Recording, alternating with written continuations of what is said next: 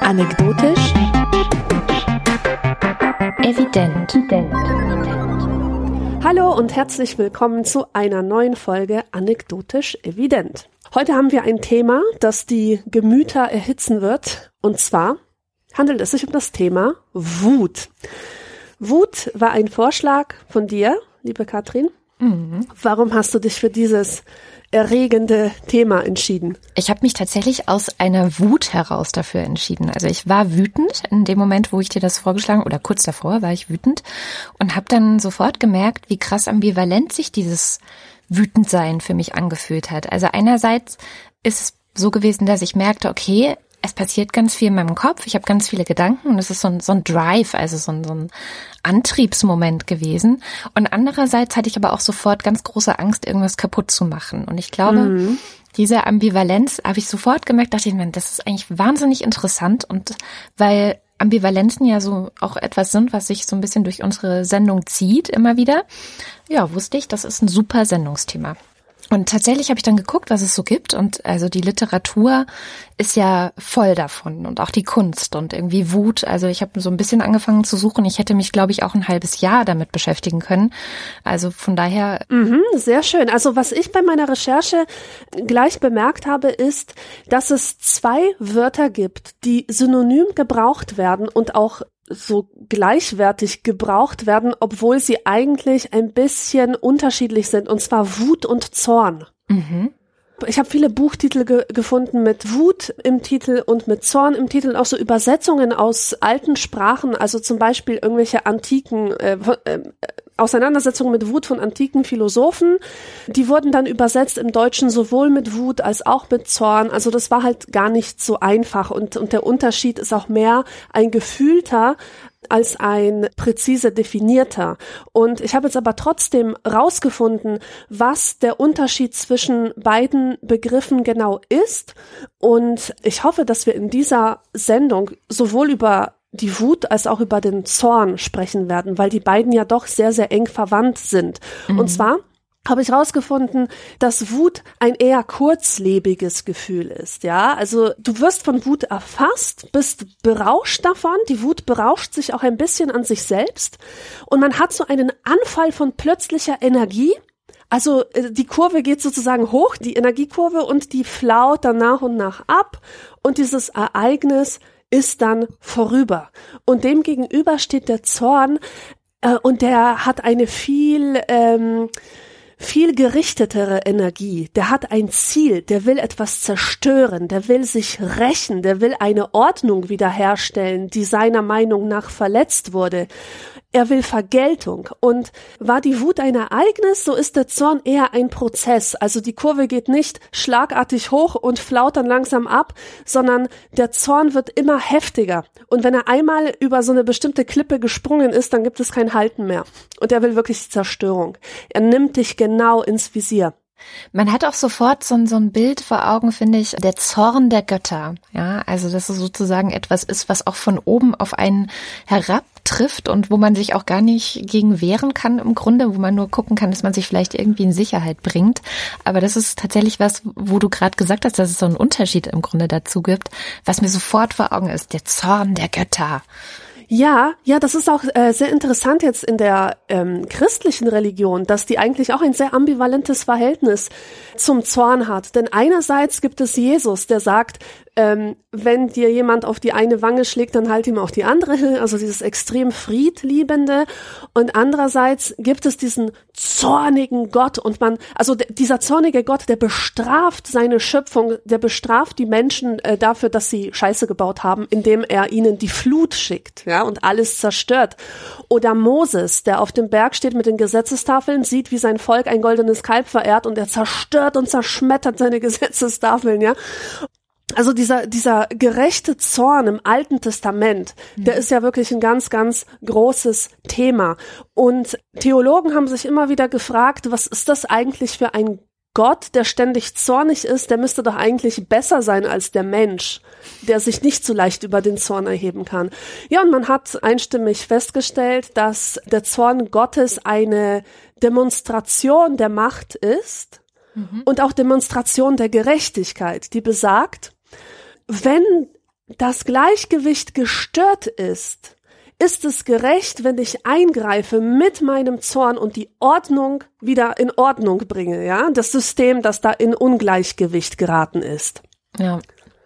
Ja, ist ganz interessant, weil so ungefähr zu der Zeit, als das ja alles gespielt haben soll, auch um Jesus drumherum, scheint es so ein bisschen fast in Mode gekommen zu sein, sich diesem Zorn nicht ganz so ähm, hinzugeben. Und ich habe nämlich angefangen, ähm, weil ich dachte, ja, guckst du mal, was so die, die alten Denker ähm, darüber gedacht haben. Und der römische Denker Seneca hat ein ganzes Buch dazu geschrieben. De Ira heißt das. Und es ist über die Wut und es ist tatsächlich so um ja, also vier vor Christus oder irgendwie kurz nach der Geburt Christi entstanden. Also so genau weiß man das wahrscheinlich nicht.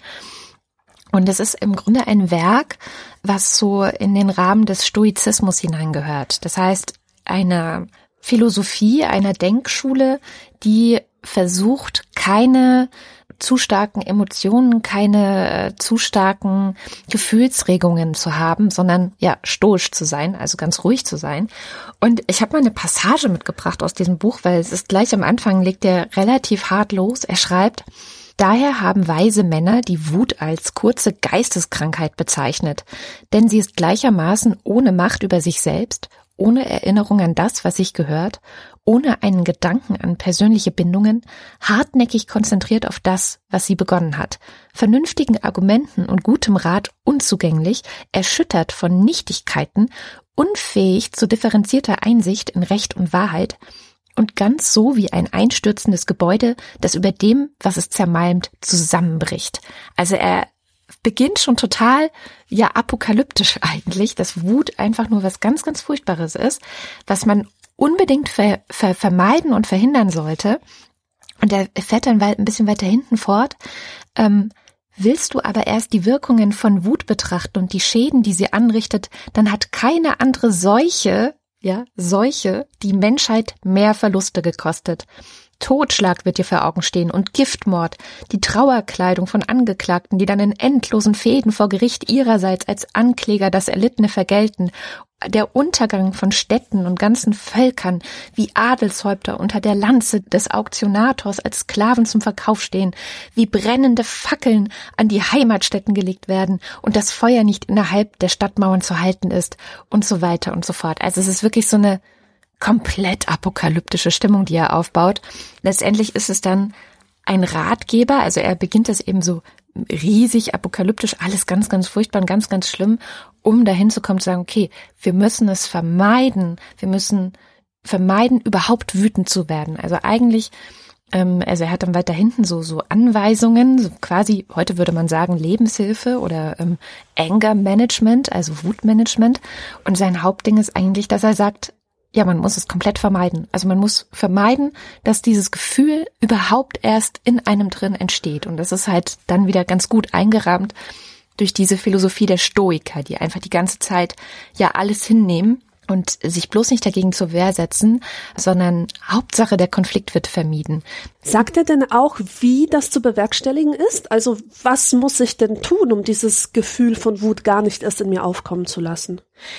Ja, also es ist letztendlich so ähnlich wie es heute auch in Ratgebern drin steht. Also vielleicht kommen wir später noch dazu. Ich habe zum Beispiel so einen äh, Zen-Ratgeber, also Zen, ähm, diese japanisch-buddhistische äh, Tradition, die ja auch versucht, diese Wut zu verhindern. Und es ist ganz viel, heute würde man wahrscheinlich sagen, Achtsamkeit. Also, dass du in dich reingehst, dass du die Augen eher schließt. Es gibt ja diesen Klassiker bis 10 zu 10, das nennt er jetzt so nicht, ja, weil das natürlich, wie gesagt, mhm. vor über 2000 Jahren entstanden ist. Aber wenn man das auf heute übertragen würde, sind die Methoden letztendlich die gleichen. Und natürlich auch, also das findet sich auch bei den Buddhisten, solche Situationen zu vermeiden, in denen man neidisch werden könnte oder in denen man sich mit anderen vergleicht, weil oft ja auch der Vergleich mit anderen dazu führt, sich selber schlecht zu fühlen, sondern ganz stark in sich selbst drin zu ruhen, fast schon meditativ, würde ich sagen. Also die Stoiker sind vielleicht äh, tatsächlich in so eine ähnliche Richtung gegangen wie die Buddhisten in dem Moment, wo sie gesagt haben, man muss im Grunde in sich reingehen, in sich drin ruhen. Und von dort habe ich halt so angefangen und dachte, okay, ähm, der verurteilt es halt nur. Und bin dann so ein bisschen weitergekommen, eine komplett andere Denkschule. Und zwar habe ich dann das Buch von Arun Gandhi gelesen. Das ist der, der Enkel von Mahatma Gandhi. Und das trägt schon den Titel Wut ist ein Geschenk. Und ich dachte, okay, das klingt ein bisschen anders als bei Seneca. Aber die Geschichte ist dann ganz witzig, weil Arun Gandhi ist als Jugendlicher, war er sehr temperamentvoll ist halt sehr schnell ausgerastet, war sehr impulsiv, hat Leute vor den Kopf gestoßen, wie man halt auch, ich meine, als Jugendlicher oft so ist, ja. Also ein Hitzkopf. Ja, er war ein absoluter Hitzkopf. Und deswegen haben ihn seine Eltern in den Ashram zu seinem Großvater, also Mahatma Gandhi, geschickt, damit er lernen sollte, nicht mehr so hitzköpfig zu sein und irgendwie anders damit umzugehen. Und dann kam er dahin und ähm, tatsächlich war die erste Lektion, die er dort gelernt hat, dass sein Großvater gesagt hat, Wut ist ein Geschenk. Also wenn du wütend bist, dann nimm es erstmal als etwas an, was, was grundsätzlich gut ist, weil es ein Hinweis darauf ist, dass etwas nicht stimmt. Also die Wut, die du empfindest, ist, Grund, ist wahrscheinlich ein Indikator dafür, dass irgendwas nicht in Ordnung ist, dass irgendeine Ungerechtigkeit stattfindet oder so. Und jetzt kommt es darauf an, diese Wut sozusagen zu lenken. Weil natürlich kann es, wenn du einfach impulsiv und unkontrolliert die Wut rauslässt, dazu führen, dass du Dinge zerstörst, was ja auch meine Angst immer ist, hatte ich ja vorhin erzählt, also so diese Angst, was kaputt zu machen, wenn ich wütend bin oder irgendwelche Leute vor den Kopf zu stoßen oder zu verprellen, die ist ja nicht unbegründet, sondern das passiert ja. Also passiert ja häufig genug, dass Leute, die wütend sind, andere verletzen, sei es jetzt physisch oder auch, auch einfach so im Zwischenmenschlichen, ähm, sondern du musst versuchen, diese Wut zu kanalisieren, also erstmal wieder runterzukochen, um dann in etwas Konstruktives hineinzugehen.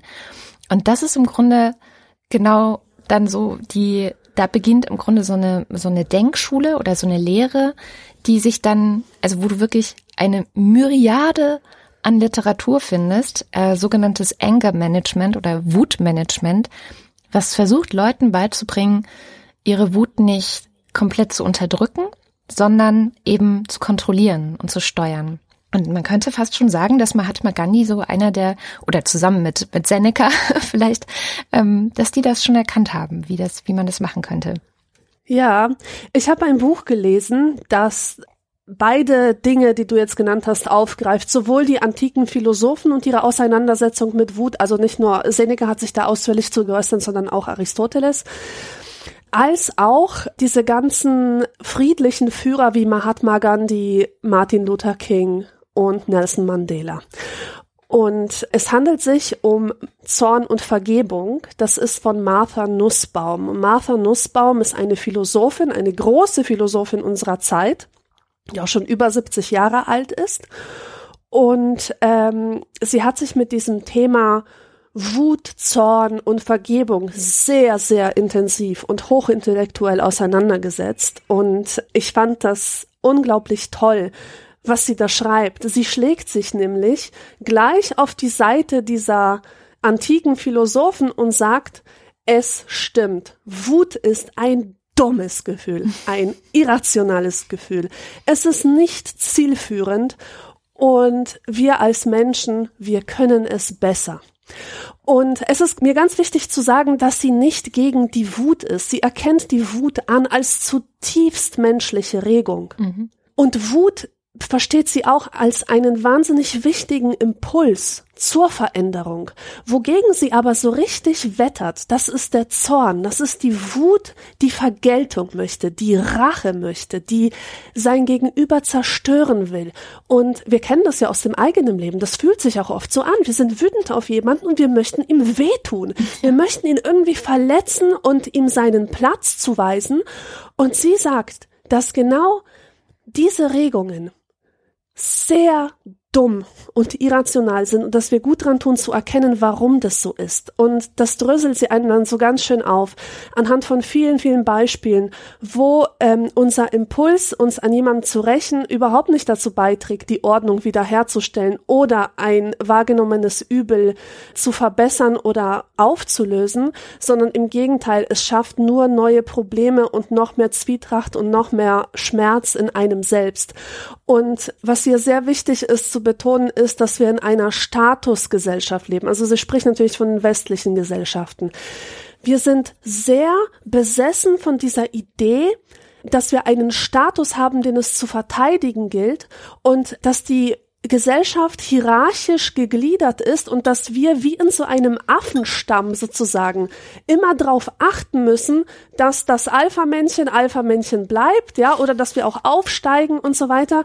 Und wir reagieren in unserem täglichen Miteinander oft indem wir uns auf unseren Status beziehen. Und ich möchte ein Beispiel geben. Ich habe oft Kunden bei mir in der Buchhandlung, die sind Ärzte oder die haben einfach eine andere Form von Doktortitel. Und die sind es so sehr gewohnt, dass sie in ihrem weißen Kittel im Krankenhaus oder was einen übermäßigen Respekt bekommen, dass sie das Gleiche fordern, wenn sie als Kunde bei mir in der Buchhandlung sind. Und das geht so weit, dass sie in Rage geraten, wenn ich einen anderen Kunden vor ihnen dran nehme, einfach weil er vorher da war. Stehst du? Also die, die haben so diesen Anspruch, dass ich doch erkennen müsste, dass sie einen Doktortitel haben und sie deswegen bevorzugt behandeln müsste. Eine Kundin wollte neulich eine Wegbeschreibung haben. Ich habe sie ihr gegeben und danach wurde ich zornig von einer Doktortitel-Kundin angefahren, was das denn sollte. Und ich meinte, hey, das ist auch eine Kundin. Die hat, diese Kundin hat die gleichen Rechte wie sie, hier ihr Anliegen vorzubringen. Ja, und dann wurde sie noch zorniger und hat zornig den Laden verlassen und gesagt, sie kommt nie wieder. Und ja, und das begegnet mir halt immer wieder, dass Menschen einfach wütend reagieren darauf, dass sie gekränkt wurden in ihrem Status, weil sie meinen, ihnen kommt irgendwie eine bessere Behandlung zu. Und Martha Nussbaum sagt, dass das ein Wunsch nach Wiederherstellung der Ordnung ist, der zutiefst moralisch fragwürdig ist. Also uns mag es so vorkommen, dass wir moralisch handeln, indem wir einfordern, dass wir mit Respekt behandelt werden von jemandem, den wir für unterlegen handeln. Aber dahinter stecken sehr fragwürdige moralische Werte. Ja, und was sie sagt ist, dass diese Racheimpulse wirklich nichts an der Situation ändern. Und um die Gerechtigkeit, sagt sie, sollen sich gefälligst unsere Rechtsinstitutionen kümmern, ja, und um dieses, ähm, um dieses Wiederaufbauen der Ordnung. Was wir machen müssen, ist eben unsere Wut zu transformieren und sie in etwas reinzustecken, was die Situation besser macht. Wenn zum Beispiel eine gute Freundin von mir, wenn ihr Unrecht widerfahren ist, wenn sie zum Beispiel vergewaltigt wurde, dann bringt es nichts, dass ich mit ihr zusammen den Täter aufsuche und den zusammenschlage oder so. Das nützt nichts. Was hingegen sehr gut ist, ist diese Wut, die man verspürt, zu stecken in ein Projekt, das solche Situationen, die Wut auslösen, zu verhindern hilft. Man kann sich zum Beispiel als Ausdruck von seiner Wut engagieren in einer Organisation, wo es um Gewaltprävention geht oder ja. so. Ja. Und wir sind dazu in der Lage als Menschen, denn wir sind keine Affen. Und das hat mich am allermeisten begeistert an diesem Buch, dass Martha Nussbaum dem Menschen wirklich viel zutraut und dass sie sagt, wir können das. Wir sind dazu in der Lage. Wir müssen nicht so sehr von unseren Emotionen gelenkt werden, dass wir alles kaputt machen, was wir vorher erschaffen haben. Mm. Ja, also ich glaube, es ist ganz wichtig, genau das zu erkennen, dass es erstmal eine Emotion ist und dass sie wichtig ist und dass sie einfach in jedem drin ist. Also soweit ich das jetzt recherchieren konnte, gibt es niemanden, der keine Wut spürt. Selbst Seneca sagt, dass Menschen auch irgendwie, also es sowas Menschliches ist. Also er schreibt an Zutiefst einer, menschlich, ja. Genau, er schreibt an einer Stelle, es gibt eigentlich kein Tier, das wütend wird. Also Tiere werden vielleicht ähm, aggressiv und, und greifen an, weil sie angegriffen werden oder irgendwie sowas, aber sie werden nicht wütend. Sie sind nicht sauer, weil, weil ihnen jemand was wegnimmt, sondern sie, sie es ist einfach ein Verteidigungsdrang. Was ich ganz genau. interessant finde, also zu sagen, Wut ist erstmal auch was komplett Menschliches ist eine Emotion, die auch jeder hat. Es gibt ja dann auch so, so Stereotype über Wut, dass Männer häufiger wütend wären als Frauen und auch das stimmt überhaupt nicht. Also es gibt eigentlich keine, ähm, keine Ungleichverteilung in irgendeiner Hinsicht, sondern alle Menschen werden, und ich glaube, es war irgendwie so zwei bis dreimal in der Woche wütend. Das ist halt einfach mhm. so, ja. Die Frage ist halt, wie gehst du damit um? Und da gibt es dann natürlich verschiedene ähm, ja, verschiedene Ideen, wie man da rangehen kann. Ich habe ein ganz interessantes Buch gelesen, das heißt Anger Management for Dummies, also ist aus dieser For Dummies Reihe und geschrieben von einem Psychiater auch, der natürlich auch die verschiedensten Fälle und die verschiedensten Grade an Wut in seiner Praxis sitzen hat. Also so normale Leute, die halt zwei bis dreimal die Woche wütend werden, bis hin zu Leute, die halt äh, jeden Tag in Rage geraten. Das ist auch so ein, so ein Unterschied, den er macht. Also er sagt Anger und Rage. Also hin und wieder mal so eine kurze Episode von Wut zu haben, sei völlig normal. Aber wenn man eigentlich die ganze Zeit in so einem Rage, also Rage-Modus ist, dass man die ganze Zeit sich übergangen fühlt, ähm, sich vom Leben, von Gott, von allen schlecht behandelt fühlt und dann auch so einen Hyperfokus darauf hat. Also keine Ahnung, wenn dann eine Kundin bei dir im Buchladen ankommt und vielleicht sowieso in so einem Modus drin ist, dass sie sich immer schlecht behandelt fühlt, dann wird sie vielleicht auch schneller gehen oder sagen, ich komme nie wieder hierher. Und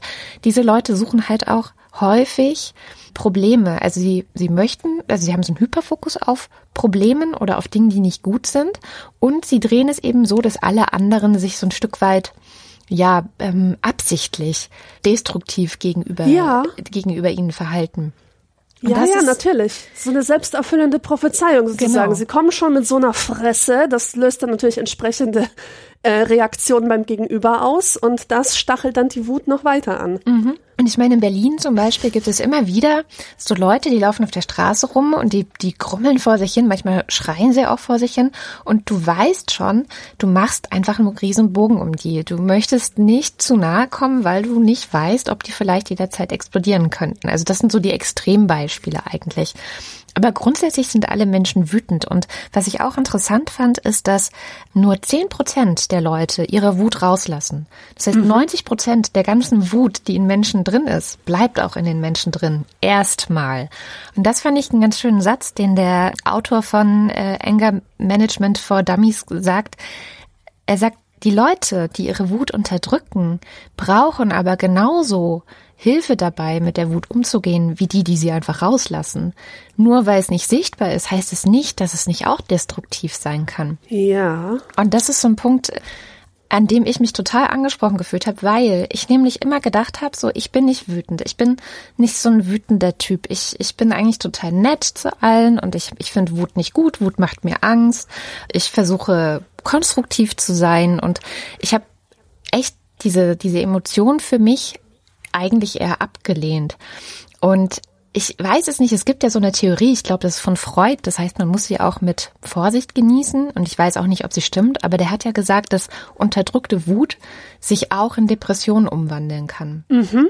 Überhaupt ist Wut ein Gefühl, das man gut gegen andere Emotionen eintauschen ja. kann, zum Beispiel Trauer, ja, auch Depression und auch diverse Obsessionen, Süchte und so weiter. Mhm. Genau, also es, es hängt ganz oft viel miteinander zusammen. Also es ähm, auch so, äh, wütende Menschen rauchen häufiger oder wütende Menschen neigen eher dazu, viel Alkohol zu trinken, um diese Emotionen ein bisschen flach zu halten und weil sie einfach keinen anderen Weg gefunden haben, damit umzugehen. Also lauter solche, solche Sachen spielen da ineinander rein. Das heißt, so dieses, auch ich Katrin Rönicke, die von sich selber lange dachte, sie sei ja nicht wütend, habe letztendlich einen Zugang zu meiner Wut erstmal gebraucht. Also ich hatte Depression und der Moment, in dem ich nicht mehr, ähm, also durch Trigger, es, es gab einfach bestimmte Trigger, die diese De De Depression getriggert haben, wie das eben so ist. Und der Moment, in dem ich durch die Trigger nicht mehr in das Loch gefallen bin und in diesem dunklen Keller war, sondern wütend geworden bin, war für mich ein, ein Erweckungserlebnis. Ich war so froh. Ich habe gedacht, so, boah, krass, ich bin wütend, ja. Ich, mir geht's voll gut dadurch. Also es war so Energie.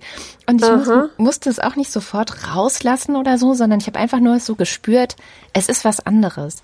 Es ist nicht mehr diese dunkle Schlinge um meinen Hals und dieses, dieses tiefe Gefangensein, sondern es ist eine Wut. Und das ist was, es ist ein neues Gefühl mit dem ich jetzt auch erstmal gucken muss, was ich damit mache, so. Also das, das ist natürlich, glaube ich, das Wichtigste, dass man guckt, was mache ich jetzt damit?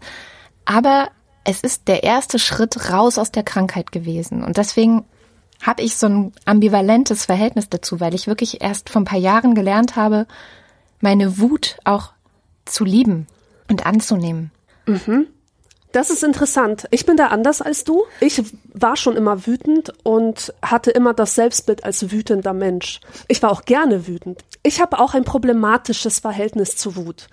Also ich wusste, ich darf meine Wut nicht zeigen. Ich konnte sie zu Hause nicht zeigen, das wurde sofort bestraft.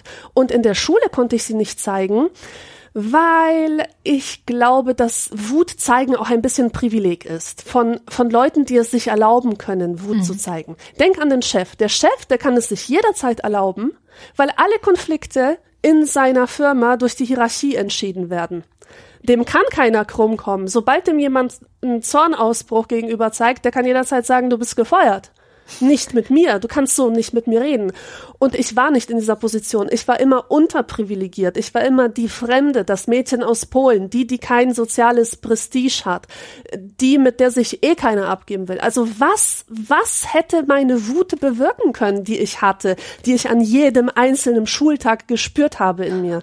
Ich habe eine Taktik entwickelt, wie ich damit umgehen kann. Und zwar, indem ich eine spitze Feder entwickelt habe. Schon sehr, sehr früh. Schon in der fünften Klasse kann ich mich erinnern, dass ich Schmähgedichte geschrieben habe. Auf Lehrer, auf Schüler. Ich habe Pamphlete geschrieben. Ich hatte ganze Magazine, die sich beschäftigen mit der Dummheit meiner Mitschüler oder mit der mit der Misslichkeit der Situation, ja. Das war einfach Gesellschaftskritik von Anfang an und ich habe diese Sachen auch hergezeigt. Also so war das nicht, dass ich das irgendwie für mich behalten hätte. Ich habe das schon verteilt, ich habe das für 50 Cent verkauft und so. Geil. Und das fanden halt alle total amüsant.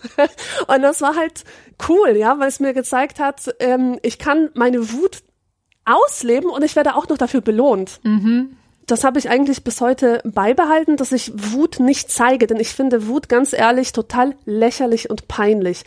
Ähm, immer wenn ich Wut bei anderen gesehen habe, erlebt habe, dachte ich mir, oh mein Gott. Und das sind Momente, die habe ich nie wieder vergessen. Zum Beispiel, als mein Nachbar, so ein Junge von 13 Jahren, einen Wutanfall hatte und Fernseher aus dem Fenster geschmissen hat. Oder Lesbendrama in meiner Studienzeit. Da wurden halt aus Eifersucht irgendwelche Bierflaschen geworfen und die zerschellten an der Wand. Oder jemand stand vor mir und hatte Schaum vor Mund und ich konnte rational nicht nachvollziehen, was eigentlich sein Problem ist. Das sind alles Momente, die sind mir so krass in Erinnerung geblieben, dass für mich klar war, etwas so Entwürdigendes und Peinliches darfst du dir niemals erlauben. Mm.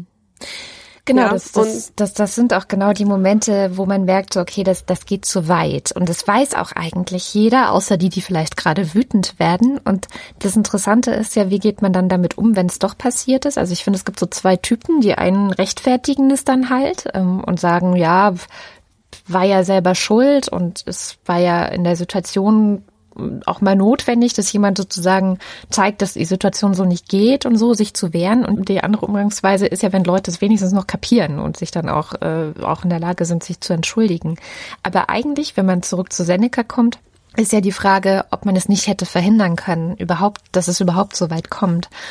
Und ich finde es total cool, dass du das über das über das Schreiben gemacht hast. Ich glaube sowieso, dass so sich in Kunst ausdrücken, also irgendwie malen, schreiben, Musik komponieren, wütende Musik. Ich meine, wie viel wütende Musik gibt es und wie viel wütende Musik habe ich als Teenager gehört? Ja, Na klar, liebte. Punk ist Wut pur. Nirvana, genau. Riot Girls, das ist alles geballte Wut. Genau. Und das ist halt total geil, weil du, weil du gleichzeitig, also die Leute, die diese Musik machen, haben ein Ventil dafür, für ihre Wut. Und die, die es hören, ja gleich mit. Also man hat ja das Gefühl, verstanden zu werden, dass irgendwie diese eigene Emotion sich so einwebt in die Emotionen derjenigen, die da gerade singen oder Musik machen.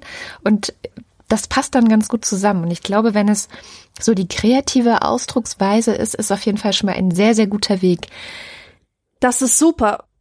Es hilft auch, eine eigene Identität zu entwickeln. Ich würde sagen, dass alles, was gut an mir ist oder was ich gut an mir selbst finde, sich in Abgrenzung zu anderen entwickelt hat und das Mittel dieser Abgrenzung war mein Zorn. Ja, in, in diesem Sinne hat mir die Wut geholfen, meine Ideale und Werte zu entwickeln und sie auch zu stabilisieren. Und ich kann da nichts Schlechtes dran finden. Es ist wunderbar. Ja. Ich habe so ein bisschen eine andere Erfahrung gemacht, aber wahrscheinlich genau deswegen, weil ich nicht bewusst damit umgegangen bin. Also ich habe halt genau das gelernt, wie du sagtest, ähm, dass Mädchen das ja oft lernen, nämlich dass Wut nicht in Ordnung ist. Es gibt einen sehr schönen Text von Leslie Jameson in der New York Times, den verlinken wir in den Show Notes. Da geht es darum, dass sie sagt, ich habe früher immer gesagt, dass ich nicht wütend werde, sondern traurig, aber das mache ich mhm. nicht mehr. Also es ist so ein, so ein Reflexionsprozess darüber, dass sie eigentlich früher stolz darauf war und es ihr auch sehr wichtig war zu sagen, ich bin nicht wütend, ich werde nie wütend, aber ich bin sehr viel traurig. Und darin habe ich mich total wiedergefunden, weil das eigentlich das ist, was ich auch von mir gedacht habe, was ich auch von mir, ähm, ja, es war mein eigenes Selbstbild, dass ich nie wütend werde, aber da halt traurig. Es gibt ja auch dieses typische, äh, ich bin nicht wütend, ich bin enttäuscht. Ja, so. Mm. So ein bisschen passiv-aggressiv, oder, dieser Satz? Genau, so der typische Satz der Ehefrau in einer, ja. äh, in einer 40-jährigen Ehe oder so, ich weiß nicht. Und was sie gut macht, ist, dass sie eben so ein bisschen zurückguckt in die Geschichte auch. Also was, was es eigentlich so für Archetypen gibt in den, in den Märchen, in den, ja auch in der, in der griechischen Mythologie. Ähm, da gibt es die Medusa, da gibt es irgendwie die Hexen. Ähm, du hast immer diese Stiefmütter, ja, also sozusagen die, die wütende Frau oder die, die ihre Emotionen nicht unter Kontrolle hat, als ständige Bedrohung für alle. Und das ist halt total fest verankert. Also, dass du sozusagen als Frau eine Wut empfindest oder auch, auch ähm, die, die, die Wut als weibliche Emotion ist halt total stigmatisiert. Ja, also es ist mhm. im Grunde eine Emotion, die Frauen nicht erlaubt ist, die nur Männern erlaubt ist. Und die dann auch dazu führt, dass unterschiedliche Attribute verwendet werden. Also wenn eine Frau zum Beispiel sich ähm, wütend äußern würde, sei es jetzt im Internet oder sei es in einem Interview oder so, ja, also eine bekannte Frau sagt irgendwas, wo heraus hervorgeht, dass sie über eine bestimmte Sache wütend ist und die nicht gut findet, dann würde man da wahrscheinlich eher sagen, dass sie eine Zicke ist oder dass sie irgendwie aggressiv sei. Wohingegen, wenn ein Mann das tut, in der Öffentlichkeit sich wütend über etwas zu äußern, dann wirkt er schneller als stark oder ja, als und durchsetzungsfähig. Genau. Genau das. Und dass da einfach schon so ein, so ein Bias ist, also so doppelte Standards in der Bewertung, wie man, wie man das bewertet, wenn Männer oder Frauen Wut einfach auch mal äußern. Also das ist ja dann schon meistens kontrolliert. Das ist ja nicht, ist ja nicht unreflektiert, wenn, wenn man das äußert. In der Regel zumindest. Ähm, das gleiche findest du auch in der, in der Kunst. Also wenn eine Frau Musik macht, in der Wut eine starke Rolle spielt, wird sie wahrscheinlich erstens nicht so erfolgreich sein, wie Bands zum Beispiel, in denen den Männern das tun. Und sie wird vielleicht eher als hysterisch angesehen und nicht als etwas, was ja was cool ist oder so. Also das ja, und wahrscheinlich wird ihr noch vorgeworfen, dass sie ihr Instrument nicht beherrscht, wogegen einem Mann dieser Vorwurf nicht gemacht werden würde. Das stimmt. Und ich fand den Artikel total toll, einerseits, weil er bei mir total angedockt hat und ich merkte so, ja, Genauso war ich auch lang. Ich hab, bin auch immer rumgelaufen und habe gesagt, ich werde nicht wütend. Und das kam dann auch teilweise von außen, dass Leute gesagt haben, du tust immer so, als seist du niemals aggressiv, als seist du niemals wütend. Aber das kann doch gar nicht sein und da muss doch auch in dir irgendwas drin sein und so. Und tatsächlich war das auch so. Ich habe, ähm, als ich mich auf die Sendung vorbereitet habe, viel über mein Social Media, kann man nicht sagen, mein Bloggerverhalten, also wie ich vor hm, vor zehn Jahren oder so angefangen habe zu bloggen und wie ich da teilweise gebloggt habe. Und ich habe immer mal wieder so Texte gehabt, in denen ich wütend geblockt habe, in denen ich einfach mich total über irgendwas aufgeregt habe und dann sofort mich hingesetzt habe und es aufgeschrieben habe und veröffentlicht. Und das hat sehr häufig dazu geführt, dass Leute mich als ähm, ja als wütend, als aggressiv, als unfair empfunden haben. Ich glaube, ich war auch nicht immer also so richtig super gut da zu kommunizieren, sondern oft auch zynisch oder sehr sarkastisch oder habe ähm, andere ins Lächerliche gezogen oder so. Und das ist dann der Moment, also wo mir jetzt erst so aufgefallen ist, ja, verdammt, ich war verdammt wütend und total oft. Ich habe zwar oft so getan, als sei ich es nicht und als sei ich immer fair und, und würde das gar nicht kennen und so, sondern ja, wäre ausgeglichen und sonst was alles. Aber wenn ich ganz, ganz ehrlich bin, war da schon oft eben auch diese destruktive Wut drin, die teilweise berechtigt ist. Also ich glaube an vielen Punkten, das, das zeigte sich dann auch durch das Feedback, dass viele Leute gesagt haben, ja, du hast recht und es stimmt und es ist gut, dass du das so aufschreibst.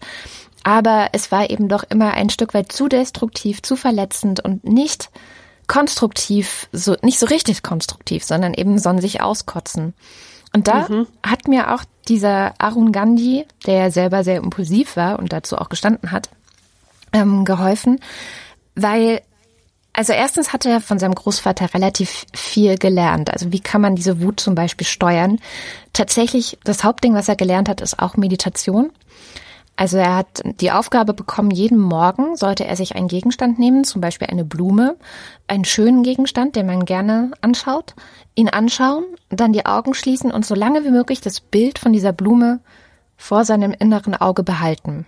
Und das wirklich jeden Morgen. Und er macht es wohl auch bis heute. Also er macht es wirklich jeden Tag. Er sagt auch, man darf das nie aufhören, das zu machen. Wozu ist es gut? Warum ist es gut, sich eine Blume im Kopf äh, vorzustellen? Das ist dazu gut, dass man lernt, seine Gedanken zu kontrollieren. Weil was passiert, wenn du die Augen zumachst, ist, dass du eigentlich relativ schnell wieder an was anderes denkst. Also manchmal dauert es nur ein paar Sekunden, dass du halt ja, genau. sofort wieder irgendwie, oh Gott, ich muss die Wäsche waschen oder oh Mann, ähm, ich muss noch einen Brief schreiben oder die Steuererklärung machen oder ich weiß nicht was, ja. Also dass du wieder woanders bist. Es dauert wohl so zwei, drei Monate, bis du es wirklich auch ein paar Minuten lang halten kannst, dieses Bild. Und man verlernt es auch wieder, wenn man es nicht jeden Tag macht. Und das ist so sein, ja, seine Methode dann, dass er sagt, auf die Art und Weise habe ich gelernt, meine Gedanken zu kontrollieren. Das heißt, wenn ich wütend werde, kann ich die Augen schließen und meine Gedanken weg von der Wut bringen. Und das, die, die zweite Methode ist, dass er ein Wuttagebuch geführt hat. Also, dass er immer, wenn er wütend geworden ist, aufgeschrieben hat, dass er wütend geworden ist, warum er wütend geworden ist und was er gerne machen würde. Also ob er was kaputt machen würde oder jemanden hauen oder so, ja. Das musste er alles aufschreiben, aber wirklich nur aufschreiben und dann war es oft eben auch wieder gut. Und das ist genau die Erfahrung, die ich dann gemacht habe damals beim Bloggen, dass ich irgendwann gemerkt habe, okay, die Konflikte gefallen mir überhaupt nicht, ich möchte diese Konflikte gar nicht. Ich werde jetzt einfach immer, bevor ich einen Blogtext veröffentliche, noch meine Nacht drüber schlafen mhm. und ihn erst am nächsten Morgen, wenn ich ihn nochmal gelesen habe und mir wirklich bei jeder Formulierung und Passage sicher bin, dass sie so sein muss, dann werde ich es erst veröffentlichen. Und das hat das ist gut. alles geändert. Also das war wirklich ab dem Moment lief es in geordneteren Bahnen und ich war nicht mehr so, ja, so aggressiv letztendlich, tatsächlich aggressiv. Genau, dazu habe ich ein schönes Zitat von Michel de Montaigne. Michel de Montaigne ist ein toller Mann, der anekdotisch evident erfunden hat. Mhm. Er lebte im 16. Jahrhundert und schrieb alle seine Gedanken auf und der hat sich immer so ein Thema vorgenommen und hat dann endlos darüber abgelabert, hat das aus allen möglichen Perspektiven beleuchtet, hat sich angeschaut, was die antiken Philosophen dazu gesagt haben, also im Grunde anekdotisch evident von früher. Und er hat auch einen Aufsatz geschrieben über die Wut oder über den Zorn. Er sagt, also äh, der hat immer sehr persönlich geschrieben. Das, was er wusste, hat er immer mit persönlichen Anekdoten vermengt. Keine Leidenschaft trübt die Klarheit unseres Urteils mehr als der Zorn.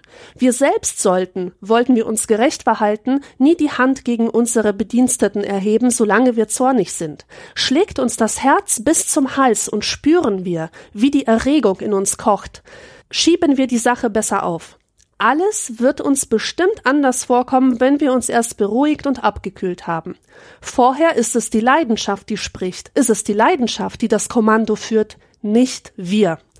Das fand ich sehr schön, denn ich glaube, wenn man das ständig präsent hat, ja, dass wenn wir zornig sind, dass wir aus der Haut fahren, also äh, zieh dir mal dieses Bild rein. Wir fahren aus unserer eigenen Haut, wir sind nicht mehr wir selbst. Wenn wir das ständig vor Augen haben, dass wir im Moment des Zorns nicht wirklich wir selbst sind, sondern dass das irgendein komischer Dämon ist, der uns da steuert, fällt es, glaube ich, einfacher, von dieser Wut bewusst zurückzutreten und sich zu sagen, ich kümmere mich später um dich. Ja. Wenn dieser Teufel weg ist, dann schaue ich mir an, wie viel Verstand da noch übrig ist. Denn mit Sicherheit ist irgendein wahrer Kern drin in diesem Wulst aus bösen Worten, den wir im Kopf oder im Zwischenspeicher oder auf dem Blatt Papier haben. Aber um das zu sehen, muss eben eine gewisse Zeit verstreichen. Ja. Ja, das ist genau der Gedanke von Wut ist ein Geschenk. Also nicht zu sagen, es ist alles schlecht daran, sondern okay, du bist wütend, da ist irgendwas, was wichtig ist. Ein Beispiel, was der Arungandi dann, dann schreibt, ist, dass, also er selbst ist in Südafrika aufgewachsen, wo eben sein, sein Großvater ja auch sehr viel gewirkt hat. Er hatte eine indische Frau. Und diese indische Frau durfte wegen der Apartheidspolitik und dem weißen Rassismus in Südafrika und so durfte nicht in Südafrika leben. Also er hat sie zwar geheiratet, aber trotzdem hat sie keine Aufenthaltserlaubnis bekommen, weswegen die beiden dann nach Indien ziehen mussten. Und dann schildert er eine Situation, wie ein südafrikanischer Politiker ihn in Indien besucht hat, ihn und seine Frau. Und er meint so, naja, der alte Arun Gandhi wäre impulsiv gewesen, hätte ihn mit Vorwürfen überschüttet und hätte gesagt, wegen dir, wegen deiner Politik, wegen deinem Land kann ich nicht in meiner Heimat zusammen mit meiner Frau leben, sondern musste zurück nach Indien kommen. Und tatsächlich hat dieser Politiker auch gefragt, ja hier, ähm, wie, wieso, wieso lebt ihr eigentlich in Indien? Das wäre doch viel cooler, wenn ihr nach Südafrika kommen würdet. Und dann hat er ganz ruhig einfach geantwortet, ich lebe hier in Indien mit meiner Frau, weil meine Frau wegen der Apartheidspolitik überhaupt nicht in Südafrika leben darf. Und dann haben sie zu Abend gegessen und er war ganz nett zu dem. Also er hat ihn einfach so behandelt, wie man jeden Gast behandeln würde. Also zuvorkommend und wirklich ähm, alles getan, damit es denen gut geht.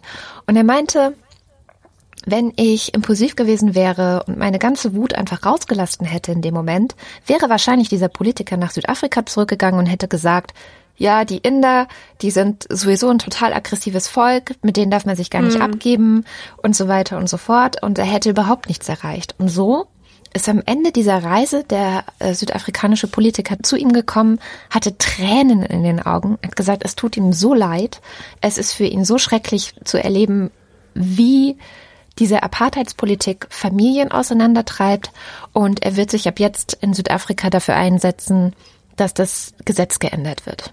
So. Und das fand ich, da habe ich auch gedacht so, ja verdammt, genau so ist es ja total oft. Also total oft haben wir das Gefühl, dass, oder es ist eigentlich ein trügerisches Gefühl, dass wir nur mal richtig auf den Tisch hauen müssten und ja. dann würde sich schon was bewegen. Aber das mhm. Gegenteil ist der Fall. Genau, und da möchte ich jetzt nochmal zurückkommen auf dieses Geschlechterthema, denn dazu mhm. äußert sich nämlich auch Martha Nussbaum in ihrem Kapitel Zorn und Geschlecht. Und das fand ich ja großartig. Sie sagt, dass in der heutigen Zeit so ein Diskurs äh, herrscht, dass Frauen sich des Zorns ermächtigen sollen. Mhm. Es gibt ja diese Skripte tatsächlich. Frauen, Mädchen dürfen keine Wut zeigen, bei Männern wird es aber belohnt. Und damit Geschlechtergleichheit erreicht ist, müssen die Frauen den Zorn an sich reißen. Sie müssen lernen, den Zorn auszudrücken und den auch öffentlich zur Schau zu stellen. Und dann wird halt alles gut, ja. Und wenn eine Frau darauf verzichtet, wenn sie sagt, ich will aber meinen Zorn nicht zeigen, dann wird ihr gleich vorgeworfen, sie hätte keine Selbstachtung oder sie sei es sich verdammt nochmal schuldig, den Zorn zu zeigen, den sie da spürt oder auch nicht spürt. Und Nussbaum liebt ja diese antiken Philosophen, die sagen, der Zorn ist etwas Infantiles und Nutzloses. Und bei den alten Griechen gab es diese gesellschaftliche Norm, geschlechterunabhängig, dass Zorn eine abzulehnende Emotion ist. Und diese soziale Norm, sagt sie, die fehlt eigentlich unserer Gesellschaft. Das heißt, das Problem liegt eigentlich darin, dass wir diese unterschiedlichen Skripte für Männer und Frauen haben, dass wir sagen, bei Frauen ist Wut schlecht, bei Männern ist Wut gut, anstatt zu sagen, weder für Männer noch für Frauen ist Wut gut. Es ist einfach keine gute Emotion. Also sie, sie meint natürlich den Zorn, der auf Rache sind, ja. Und sie sagt, wir müssen ein neues Drehbuch entwickeln. Wir brauchen neue Drehbücher für männliches und weibliches Verhalten und, und für diese Wut und, und wie wir sie bewerten. Und vielleicht sind Männer auch deswegen zorniger als Frauen tendenziell, nicht weil sie stärker sind, nicht weil sie durchsetzungsfähiger sind, sondern vielleicht weil sie einfach hilfloser sind als Frauen. Das finde ich einen ganz tollen Gedanken.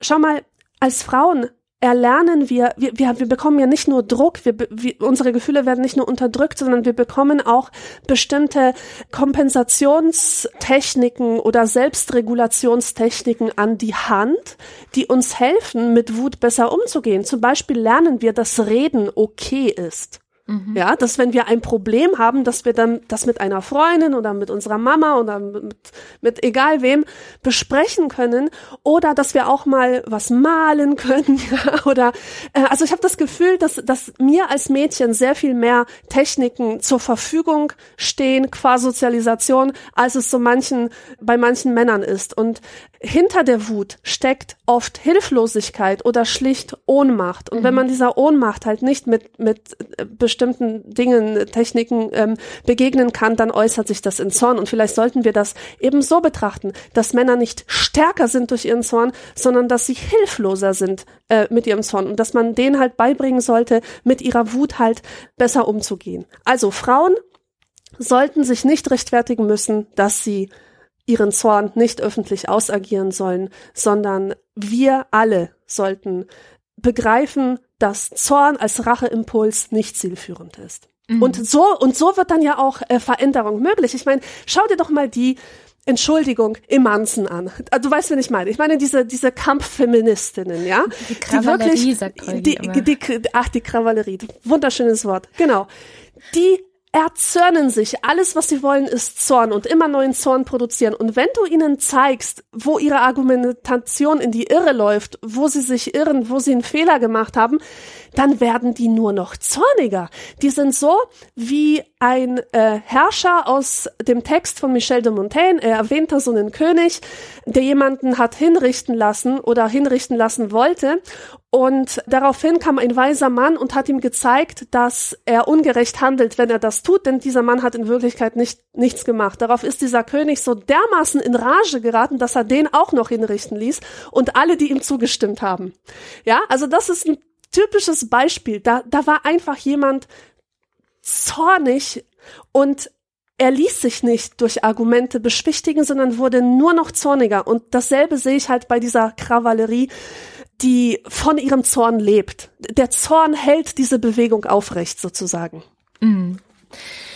Genau, ich glaube, das ist auch so ein bisschen mein Problem gewesen mit dem ähm, Leslie Jameson-Text, dass er mir zu sehr in die Richtung geht zu sagen, ja, Frauen haben es immer unterdrückt und müssen es deswegen jetzt embracen. Also sie müssen genau. jetzt unbedingt zornig sein. Und ähm, sie macht auch ganz viele Beispiele auf, wie zum Beispiel den Women's March und ähm, MeToo, die MeToo-Debatte wo ich denke, ja, und ich glaube, dass Wut hier tatsächlich ein wichtiger Faktor ist und dass Wut sozusagen auch das Benzin ist, das ganz viele dieser Bewegungen treibt, aber eben es ist die kanalisierte Wut und es ist nicht die offene. Und da muss man wahrscheinlich tatsächlich sehr, sehr differenzieren. Was ähm, wo sie recht hat, glaube ich, zumindest ist es was, was ich bei mir selber beobachtet habe, ist, dass man als Frau lernt, dass Wut generell schlecht ist. Dass es also schon schlecht ist, so wie Seneca sagt, wenn du merkst, sie entsteht in dir drin und sie ist da. Mhm. Ähm, deswegen bin ich auch nicht bei Seneca. Ich denke, er hat da einen ja, aus heutiger Sicht würde ich sagen, einen Denkfehler, dass er sagt, man muss verhindern, dass sie überhaupt entsteht. Ich glaube nicht, dass man verhindern muss, dass sie entsteht, sondern sie ist was Gutes und sie kann Bewegung vorantreiben. Das sagt auch ein indischer Friedensnobelpreisträger, das äh, der Kailash Satyarthi. Der hat in einem TED Talk im Grunde auch eine Rede darüber gehalten, wieso Wut wichtig dafür ist, um Frieden zu schaffen. Ähm, der hat den Friedensnobelpreis dafür bekommen, dass er sich gegen äh, die Versklavung von Kindern in Indien eingesetzt hat, gegen Kinderarbeit, weil es in Indien eben ganz lange und auch teilweise immer noch so ist, dass Eltern so arm sind, dass sie im Grunde ihre Kinder verkaufen müssen.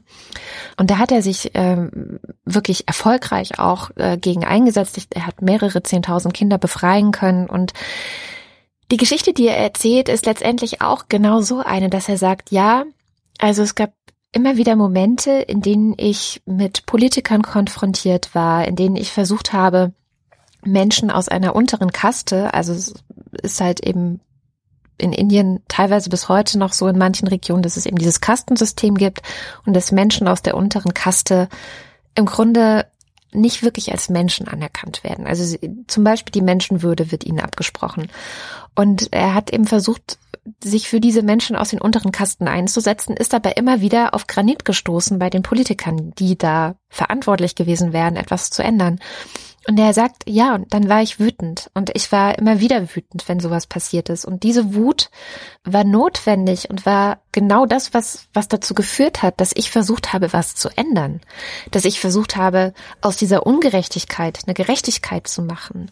Und ich glaube, das sagt er, ich glaube, dass es eben wichtig ist, diese Wut zuzulassen und zu spüren, dass etwas nicht stimmt, um aus der Gesellschaft eine gerechtere und auch am Ende dann friedlichere Gesellschaft zu machen. Weil wenn sie gerechter ist, hast du halt viel mehr Chancen auf Ruhe und Frieden, als wenn solche großen, krassen Ungerechtigkeiten herrschen.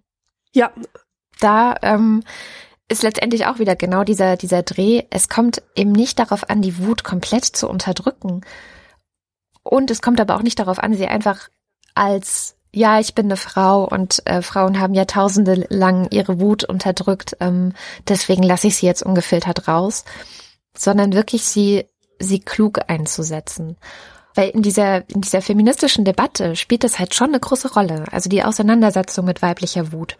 Und es gibt ein Buch, das ähm, habe ich gebraucht bekommen, von Harriet G. Lerner. Das heißt, wohin mit meiner Wut neue Beziehungsmuster für Frauen ich muss mal kurz gucken, das ist schon ein bisschen älter. Und zwar aus dem Jahr 1985. Ist aber so ein Klassiker eigentlich in diesem Bereich. The Dance of Anger heißt es im, im Original. Und sie beschreibt darin eben auch, wie schwierig es für Frauen ist, wütend zu sein, wie oft sie sich deswegen dann auch weil sie die Wut runterschlucken und weil sie gelernt haben, dass man sie nicht rauslassen darf, in Beziehungen wiederfinden, in denen sie unglücklich sind, in denen sie sich auch einfach hingeben, alles akzeptieren, was passiert, in denen sie komplett passiv sind und dann auch nicht fähig, wirklich irgendwas zu ändern.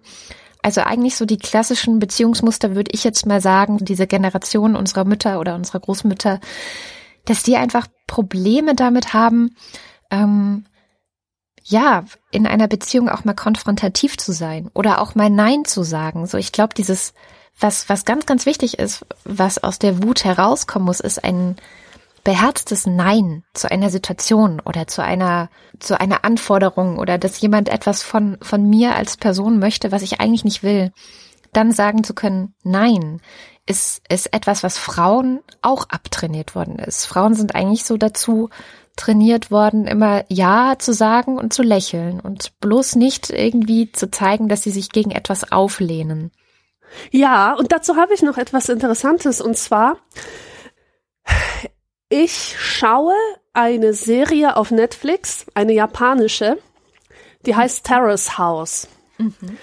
Und das ist wie Big Brother, nur komplett anders, weil die japanische Gesellschaft eine ganz andere ist als westliche Gesellschaften, als das, was wir gewohnt sind. Es ist bekannt, dass Japaner ihre Gefühle nicht zeigen, dass es sehr verpönt ist in der japanischen Gesellschaft, zum Beispiel Wut nach außen hin auszudrücken. Und es hängt bestimmt auch damit zusammen, dass die Japaner auf engstem Raum zusammenleben müssen und wie der Soziologe Elias schon wusste, je enger das Geflecht aus Beziehungen, umso größer die Anforderungen an das Individuum, sich zu beherrschen und zurückzuhalten und seine Gefühle zu unterdrücken.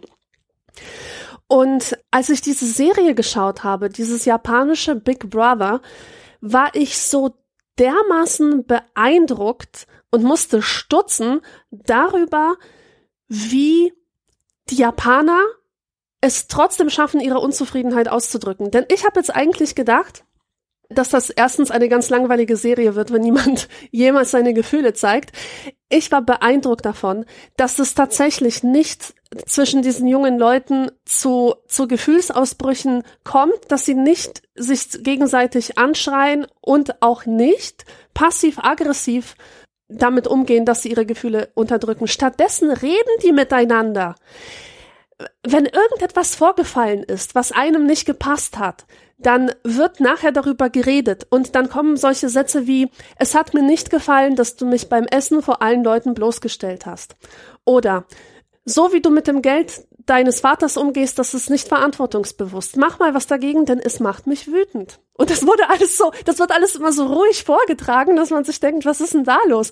Und mich hat das deswegen so beeindruckt, weil ich als jemand, der gelernt hat, seine Wut zu unterdrücken, ganz anders damit umgehe. Ich bin jemand, der eben seine Zufriedenheit nicht offen äußert. Wenn ich auf jemanden persönlich wütend bin, dann sage ich es ihm nicht persönlich ins Gesicht. Ich spreche dieses Thema nicht an, weil ich Angst habe, dass das schon als Wut interpretiert werden konnte.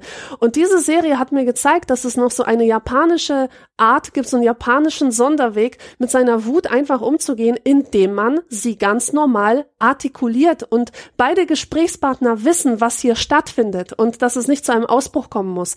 Und daneben habe ich auch noch erfahren, dass die Japaner, wenn sie Probleme am Arbeitsplatz haben, dass sie einfach am Abend zusammen zu Karaoke gehen und sich da besaufen oder auch nicht oder nur so tun als ob. Dann sagen sie sich die Meinung und am nächsten Tag ist alles vergessen, aber die Botschaft ist angekommen. Ja. Und man schiebt alles auf den Alkohol, aber trotzdem, es wurde gesagt, was ge gesagt werden musste, die Gefühle wurden ausgelebt und es kann sogar Veränderung stattfinden, ähm, weil man sich das ja auch zu Herzen nimmt, obwohl man es halt auf den Alkohol schiebt. Mhm. Ja, das ist schon ziemlich cool. Ähm, ich ich habe auch relativ viel mich in letzter Zeit mit dem Zen-Buddhismus beschäftigt, weil das eben auch im Grunde eine eine Schule ist, die so ein bisschen wie die Stoiker versucht, ähm, diese Ruhe zu bewahren und auch äh, als Religion. Also letztendlich wurde es ähm, als Religion praktiziert ähm, oder so eine Mischung aus Religion und Philosophie wahrscheinlich am ehesten. Und ähm, das, das hat ja auch seine Hochzeit in Japan gehabt. Also so, das kommt zwar irgendwie über Umwege aus Indien, dann China aber so die, diejenigen, die es so richtig ausbuchstabiert und in ihre ganze Gesellschaft integriert haben, sind ja tatsächlich die Japaner. Und das ist auch ganz, ganz interessant, weil es gibt dann nämlich in der westlichen Rezeption auch Leute, die um mit Ärger umzugehen, nach Japan geschaut haben und gesagt haben, okay, was, was können wir denn von dort holen? Und ein sehr lustiges Buch äh, zu dem Thema, naja, lustig, ähm, doch, ach, ist auch ein bisschen lustig, also der Titel ist zumindest schon mal sehr lustig, heißt The Cow in the Parking Lot. A Zen Approach to Overcoming Anger. Also in der, in der deutschen Übersetzung heißt es die Kuh in der Parklücke, so bleiben sie gelassen. Da ist natürlich die Wut dann schon irgendwie aus dem Titel rausgenommen worden bei der Übersetzung, was ich auch wieder interessant finde.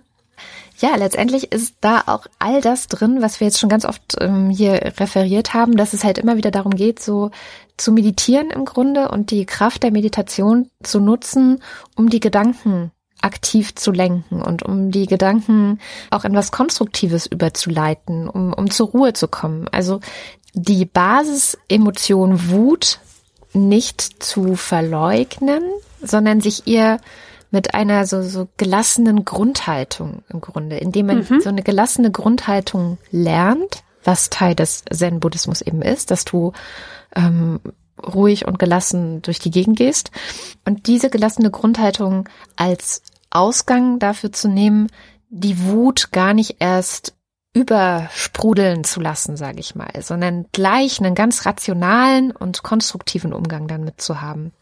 Das ist auf jeden Fall sehr, ähm, ja, sehr, sehr, sehr interessant, weil es, es, es kommt eigentlich immer auf das Gleiche raus. Also ich habe jetzt wirklich verschiedenste Lektüren begonnen, sei es dieses ähm, Anger Management for Dummies oder dieses Buch für, für Frauen aus den 80er Jahren oder Seneca, dass die eigentlich alle immer wieder auf den gleichen Punkt zurückkommen und auf die gleiche Methode zurückkommen, dass sie sagen, das Wichtigste ist eigentlich ein Stück weit bei sich zu bleiben, Ruhe zu bewahren, nicht unbedingt gleich auszubrechen und bevor der Ausbruch kommt, selbst bei sich zu intervenieren. Ich meine, bei Martha Nussbaum habe ich das ja auch so ein bisschen rausgehört.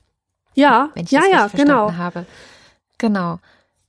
Ich möchte jetzt aber dennoch nochmal über das Problem unserer Zeit sprechen. Ja. Ähm, denn es ist Fakt, dass wir uns die Wutlosigkeit als zivilisatorischen Erfolg anrechnen und die Wut heute, heutzutage wirklich einen verdammt schlechten Ruf hat. Immer mehr. Und je mehr auch diese ganzen Zen-Buddhismus, Meditationstechniken im gesellschaftlichen Umlauf ist, sind, umso mehr wird von jedem Einzelnen erwartet, dass er diese Weisheit gefälligst mit Löffel gefressen haben soll und sich benimmt, ja, und, mhm. und, und keine Gefühle zeigt. Und es gibt auch so eine These, dass, dass Wut im Grunde ersetzt wurde durch Betroffenheit. Und du darfst einfach nicht mehr sagen, was dich aufregt. Du wirst sofort irgendwie gemaßregelt. Kleine Anekdote, be bevor ich in das Thema richtig einsteige. Du hast mir neulich einen Artikel geschickt von einer jungen Frau, von einer Seite, die so eine Art Schweizer Bento ist. Und diese Frau hat unseren Podcast darin gelobt, aber nur am Rande, denn Hauptsinn dieses Artikels war, darüber zu ranten, wie scheiße Laber-Podcasts sind.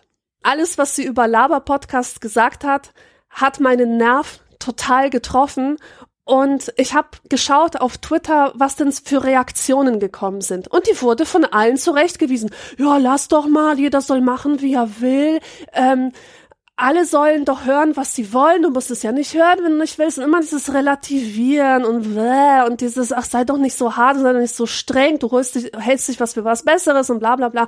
Und das finde ich so langweilig. Ich habe mich so darüber gefreut, dass ja einfach ein starker Charakter mit einer starken Stimme auftritt und einfach seinem Ärger Lauf lässt und eine Meinung äußert, die bei mir das Bild eines profilierten Menschen entstehen lässt.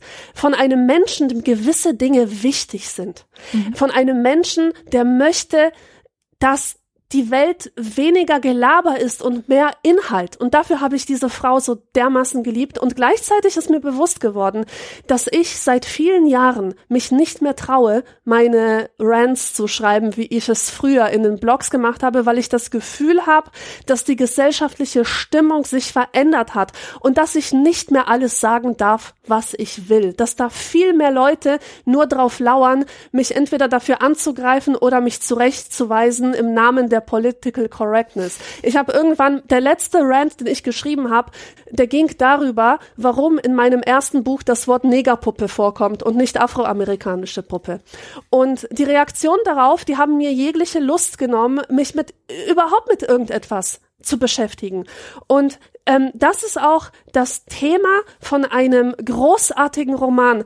Ich empfehle das jedem Lesezirkel und jedem auch so zur persönlichen Auseinandersetzung, das zu lesen, auch wenn das Buch problematisch ist. Es ist von Monika Maron. Es ist ein Roman und heißt Munin oder Chaos im Kopf. Problematisch ist es deswegen, weil Monika Maron aufgefallen ist durch rechte Äußerungen. Mhm. Und weil auch das Buch nicht eindeutig Stellung bezieht. Ja, also man kann sich wirklich fragen, ist das jetzt wirklich ein, eine Figur, die da spricht, oder ist es die Autorin selbst? Und im letzten Fall wäre es echt extrem problematisch. Jedenfalls, worum ging es in dem Buch? Es geht um eine Frau, die lebt in einer Wohnung in einem Berliner Kiez halt und sie muss einen Artikel schreiben und sie wird ständig dabei gestört, weil nämlich in der Nachbarschaft eine Verrückte wohnt, die den ganzen Tag auf dem Balkon steht und singt und schreit und das schief tut, ja? Und die nervt jeden. Und sie hört einfach nicht auf damit. Und die Nachbarn sind alle extrem gereizt, aber sie dürfen nichts sagen, weil die Frau ist ja behindert und gegen Behinderte darf man ja nichts sagen. Ja, die, die fühlen sich alle unglaublich machtlos in dieser Situation. Da ist diese Frau, die nervt, sie ist behindert, man darf nichts sagen. Und das ist sozusagen so eine Metapher für den Geist der Political Correctness, der herrscht und der viele, viele Menschen überfordert. Ich bin jetzt damit nicht überfordert. Du bist auch bestimmt nicht damit überfordert, dass du nicht Neger sagen darfst, ja? Also ich bitte dich. Aber die einfachen Leute, die einfachen Leute, die sind damit überfordert. Die fühlen, dass sie ihre Wut nicht mehr ausdrücken können, weil sie ständig im Hinterkopf behalten müssen, was darf man sagen, was darf man nicht sagen. Und das macht wütend. Und in diesem Klima, ähm, Maron beschreibt halt, wie in diesem Klima die Protagonistin des Buches, wie die Wut sich dann plötzlich gegen die Ausländer richtet. Ja, die entwickelt dann so eine Fremdenfeindlichkeit, von der sie selber nicht weiß, woher sie kommt. Es ist aber diese unterdrückte Wut, dieses sich nicht äußern dürfen, was letztlich dazu führt, dass sie ein Weltuntergangsszenario in ihrem Kopf entwickelt, ein bisschen krank wird, ein bisschen paranoid und glaubt, dass wir alle hier von Muslimen umgeben sind, die uns ihre Ideologie aufzwingen wollen und so weiter. Alles ausgelöst von dieser einen Frau, die da auf dem Balkon steht und schief singt. Und das das finde ich großartig, wirklich. Man sollte sich echt überlegen, inwieweit Political Correctness wirklich etwas ist, was unsere Gesellschaft besser macht oder macht es sie nicht vielmehr schlechter, eben weil Menschen zunehmend das Gefühl haben, dass ihnen das letzte Ventil, nämlich die Sprache, auch die heftige Sprache, genommen wurde. Und eine weitere Sache, die, die zum gesellschaftlichen äh, Reizklima beiträgt, ist Social Media, mm. muss man so sagen. Ein Buch, ein fantastisches Buch zu diesem Thema kommt von Bernhard Pörksen. Es heißt Die große Gereiztheit und das ist benannt nach einem Kapitel aus Thomas Manns Zauberberg. Da geht es um Leute, die sind in einem Sanatorium und obwohl sie so abgeschottet sind, nämlich auf diesem Zauberberg drauf, bekommen sie die Stimmung in der Gesellschaft mit, die sich kurz vor dem Ausbruch des Ersten Weltkriegs befindet. Ja, diese Stimmungen erreichen sie, obwohl sie eigentlich isoliert sind. Und das Gleiche, sagt Perksen, passiert eigentlich uns. Wir haben halt diese extreme Informationsüberflutung und überall News, News, News, News, News und Fake News dazwischen. Und wir können natürlich bewusst sagen, wir ziehen uns zurück von diesem Strom, wir kriegen das nicht mit, aber irgendwie kriegen wir es dann doch mit, ja? Und plötzlich werden Probleme, unsere Probleme, die ganz weit weg sind. Amoklauf in Florida, plötzlich wird es zu unserem Problem. Warum befassen wir uns damit? Es wird einfach zu viel. Und aus kleinen Konflikten können riesengroße Konflikte werden. Es gab doch mal irgend so Fake News von einem Mädchen, das behauptet hat, von zwei Muslimen vergewaltigt worden zu sein. Es stimmte nicht, brachte das Ganze aber bis nach Russland und wurde dann zu so einem weltpolitischen Thema. Mhm. Und so etwas kann ganz leicht passieren. Dadurch, dass Menschen anonym im Internet unterwegs sind. Also manche sind noch nicht mal anonym, das ist es ja. Aber jeder kann im Internet mitzündeln. Ja, das man stimmt. gibt ihnen, man gibt der Wut irgendeinen Anlass, alle zündeln mit und etwas aus einem ganz kleinen Konflikt kann bam plötzlich ein ganz großer Konflikt werden. Das ist diese Stimmung, die in der Luft liegt und die kriegen wir halt alle mit und das, was dahinter steckt, ist halt, ist einfach diese neue Situation von, von Social Media und, und das halt alle zündeln. Mhm. Ich glaube auch, es sind halt die zwei Extreme, die gleichzeitig existieren. Es gibt ja auch diese Idee davon, dass ähm, im Grunde sich zwei Tribes gebildet haben, also so, so eine Art, wie heißt Tribes? Ähm, hm, mir fällt nur das Wort Tribes gerade ein. Stämme, genau Stämme gebildet haben. Die einen sind halt politisch überkorrekt und äh, so ein bisschen auch Sprachpolizei, also sieht man ja auch immer wieder. Und die anderen das genaue Gegenteil. Die anderen sind die Wutbürger, die sich jetzt halt ermächtigt fühlen und das Gefühl haben, dass sie genau gegen diese Sprachpolizei die einzige Macht sind, die dazu da ist, sozusagen die ja das Abendland zu retten, wenn man so will. Und diese beiden Extreme florieren halt beide genau gleich gut im Internet. Also sie haben, sie schaffen es beide sehr gut zu zündeln, sie schaffen es beide sehr gut Stimmung zu machen. Sie haben beide wahrscheinlich relativ viele Anhänger. Und was fehlt oder auch verloren gegangen ist, sind eigentlich die Zwischentöne oder sind eigentlich die Leute, die es schaffen, so ein bisschen differenzierter zu bleiben. Das war übrigens auch das, was, was mich an diesem Artikel über die Laber-Podcasts so ein bisschen gestört hat. Das ist halt, natürlich finde ich es gut, dass jemand mal sagt, die meisten Podcasts zum Beispiel in den iTunes-Charts sind für mich persönlich Schrott. Ja, ich kann die nicht hören, ich möchte die nicht hören, die geben mir nichts. Ich weiß vorher bin ich genauso dumm wie also ich bin nachher genauso dumm wie davor, ähm, weil es einfach nur selbstreferenzielles Gelaber ist. Das ist völlig richtig in der Kritik, aber es ist so, ja, es war trotzdem in meinen Augen ein bisschen undifferenziert, weil es so alle über einen Kamm geschert hat und gesagt hat, ja, es, es, es, es war halt nicht konkret. Und das ist. Aber es war eine Polemik. Das ist ja, ja die Sache. Stimmt. Die Polemik muss ein Recht haben zu existieren. Das stimmt. Wie das langweilig wäre alle Kunst, wenn sie nicht polemisch wäre? Ja, die Frage ist halt, hat die Polemik noch eine Chance zu existieren in Social Media? Das ist ja die entscheidende Frage. Also funktioniert sie überhaupt in Social Media? Kann sie funktionieren?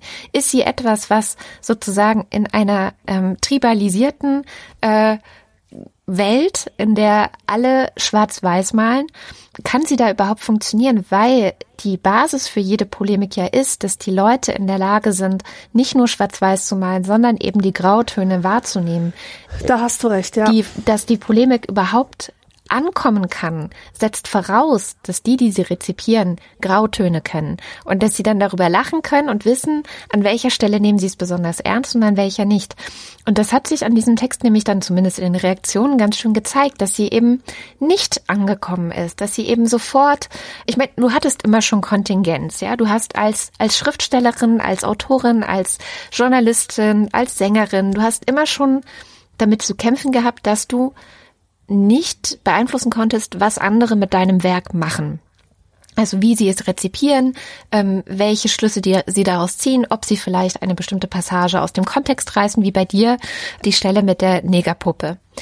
Das war immer schon so, aber durch Social Media ist das Ganze auf eine solche Art und Weise verschärft worden, dass die Kontingenz eigentlich außer Kontrolle geraten ist. So ist es, ganz genau. Dadurch, dass einfach jeder Arsch kommentieren genau. kann, wie er das findet, kommt es auch bei dir zu einer extremen Verunsicherung und du wirst unfähig, deine Kunst zu machen. Ja, genau. Und ich glaube, dass das also das schönste Beispiel, na schön ist es eigentlich nicht, aber das krasseste Beispiel ist ja diese Frau, die irgendwie nach Afrika geflogen ist, also in irgendein afrikanisches Land, ich weiß nicht mehr welches, und bevor sie in den Flieger gestiegen ist, noch so einen Witz gemacht hat. Es war wirklich ein ah. Witz, ja, also mhm. den ich sogar witzig fand. Ich oute mich jetzt hier. Ich fand diesen Witz witzig. Es ging irgendwie um AIDS oder sowas, ich weiß es nicht mehr. Sie steigt in den Flieger und fliegt neun Stunden oder so, ich weiß es nicht. Und als sie ankommt, ist ihr ganzes Handy voll mit Nachrichten, Menschen, alles ist wirklich im Überquellen. Leute haben sie angerufen und haben gefragt, ob alles in Ordnung ist. Und ähm, sie ist ihren Job los. Ja. Weil in der Zeit, in der sie da in dem Flugzeug saß und nichts mitbekommen hat von Social Media, ist die Hölle losgebrochen und ähm, haben genauso äh, Heugi sagt immer Social Justice Wanker, ähm, haben halt sich da drauf gestürzt und dafür gesorgt, dass der Arbeitgeber keine andere Wahl hatte, als sie zu feuern, weil es einfach so ein Riesenfass geworden ist aus einem kleinen, unbedachten Witz. So. Und das ist, glaube ich, etwas, was, was einfach, ja, wo ich auch tatsächlich davor kapituliere. Also sage ich ganz, ganz ehrlich, ich blogge nicht mehr. Finde es auch ganz gut, dass ich nicht mehr blogge. Ich finde es auch gut, dass ich keine Gehässigkeiten mehr in Twitter reinschreibe. Wenn ich tatsächlich was zu sagen habe, also wenn ich tatsächlich eine wütende Emotion, also oder eine, eine, eine Wut in mir spüre, die ich ähm, kanalisieren möchte, wo ich möchte, dass sich was verändert, dann tue ich das entweder in einer Diskussionsrunde oder in einem Podcast. Also ich finde, Podcasts funktionieren auch nochmal anders. Dadurch, dass die Leute sich halt einfach mal eine Stunde erstmal antun müssen, bevor sie dann hinterher ranten können. Oder halt in einem Buch oder in einem Artikel, von dem ich aber weiß, dass er nicht online erscheint. Ich hatte das tatsächlich mal ganz, ganz interessant, einen Artikel über die feministische Krawallerie in der FAZ und der wurde nie online gestellt. Und ich war wirklich froh darüber, dass der da nicht erschienen ist, mhm. weil die Leute also es gab dann Leserbriefe, die meisten waren ganz positiv oder haben gesagt, ja, finde ich gut. Aber die Leute, die sozusagen sofort darüber hergefallen werden, haben überhaupt nichts davon mitbekommen. Und es hat ihr Leben jetzt nicht verschlechtert. Das ist ja das ja. Entscheidende. So, ich habe das sagen können, aber ihr Leben wurde dadurch nicht schlechter und meins auch nicht. Mhm. Und wenn das Ganze online passiert, ja, zerbrechen auf einmal Freundschaften oder ähm, verbarrikadiert man sich weiter in seine Lager oder irgendwann zieht man mit äh, mit Anzeigen übereinander her oder so. Also das kann man ja alles beobachten. Ich habe tatsächlich heute Morgen, ich weiß gar nicht, warum habe ich das gelesen. Naja, auf jeden Fall so ein, so ein ähm, Text von Sascha Pallenberg gelesen, der jetzt auch schon wieder zwei Jahre alt ist, wo er so beschreibt, wie in, in einem Konflikt mit einer dieser äh, Social Media Feministinnen, nenne ich jetzt mal, er geframed wurde und das Ganze fast schon wie bei so einem Spin-Doktor so gedreht wurde, dass er der große Sexist ist und er ist irgendwie der Böse und die sind sich auch alle einig, dass er der Böse ist und zufälligerweise, ich, ich habe den Konflikt halt, um den es geht, live gesehen. Also ich war sozusagen live am, vor dem Bildschirm dabei, als das alles passiert ist. Und ich bin mir recht sicher, dass Sascha Pallenberg da der ist zwar wütend, also der, der hat auch einige Spitzen in dem Text drin, wo ich denke, ja, wäre jetzt vielleicht auch nicht so nötig, aber er hat halt recht, so. Mhm. Und, und ich, ich, ich weiß auch nicht, also natürlich dadurch, dass er diesen Text jetzt wieder geschrieben hat, wird der Konflikt halt weitergetragen. Ich weiß halt nicht, was die Gesellschaft machen muss, gerade auch mit diesen Social Media Phänomenen, um die Wutbürger in den Griff zu kriegen. Weil letztendlich sowas wie Donald Trump und äh, das Buch über Donald Trump heißt Fire and Fury, also mhm. Feuer und Zorn. Ähm, es ist einfach so ein, so, ein, so ein Phänomen, bei dem ich überfordert bin, muss ich auch ganz ehrlich sagen, wie ich mich am besten dazu verhalten soll. Wie ich, soll, soll ich auch, ja, soll, soll ich es feiern, wütend sein zu können oder auch mal zu ranten? Oder, oder muss ich erst recht vorsichtiger sein und noch mehr überdenken, was ich mache? Also es ist so eine ganz, ganz schwierige Gemengelage, finde ich, wo ich das Gefühl habe, dass die Gesellschaft wahrscheinlich gerade auch erst dabei ist zu lernen, mit dieser Herausforderung irgendwie umzugehen. Mhm. Also es gab mal so, die Caitlin Moran hat beim Interview mit mir gemeint, ja, das Internet ist im Grunde ein Kleinkind, also so vom Alter her, es ist noch total jung, wir wissen alle noch gar nicht, wie man damit umgeht. Vielleicht ist es auch schon in der Pubertät, das würde auch einiges erklären. Aber letztendlich funktioniert es relativ so Reizreaktion.